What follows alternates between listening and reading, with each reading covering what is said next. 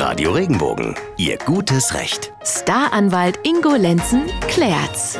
Wohnen ist teuer, erst recht in Baden und der Pfalz. Heidelberg, Freiburg, Karlsruhe, überall sehr hohe Mieten und dann kommen da ja noch die Nebenkosten drauf. Ja, Nebenkosten, so Sachen wie Wasser, Heizung, Straßenreinigung, Grundsteuer, Hausmeister, Müll. Da streiten sich Nachbarn bzw. Mieter und Vermieter ja auch mal gerne um diverse Posten bei so einer Abrechnung. Und genau darum geht es jetzt. Nadine aus Lörrach hat uns über regenbogen.de geschrieben, wir haben eine hohe Nachzahlung erhalten. Grund ist die Biotonne. Die haben wir als Mieter aber gar nicht bestellt. Im Landkreis Lörrach ist die freiwillig.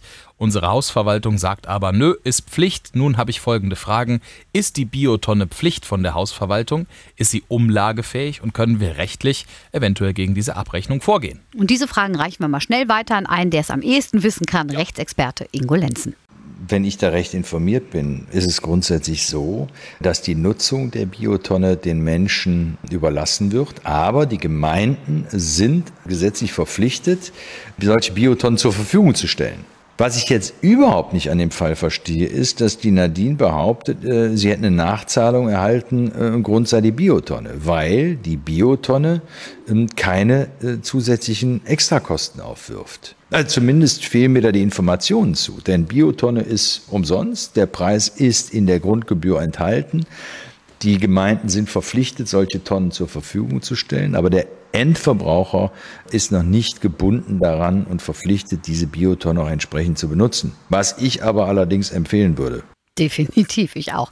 Denn die Biotonne erfüllt ja auch einen Zweck. Ne? Ich zitiere, sonstige Bioabfälle wie gekochte Speisereste, Fleisch, Käse, Backwaren, dorniger Strauchschnitt, Unkräuter und so weiter sollen über die Biotonne entsorgt werden, damit keine Ratten angelockt werden, beziehungsweise sich Unkräuter nicht weiterverbreiten. Macht Sinn.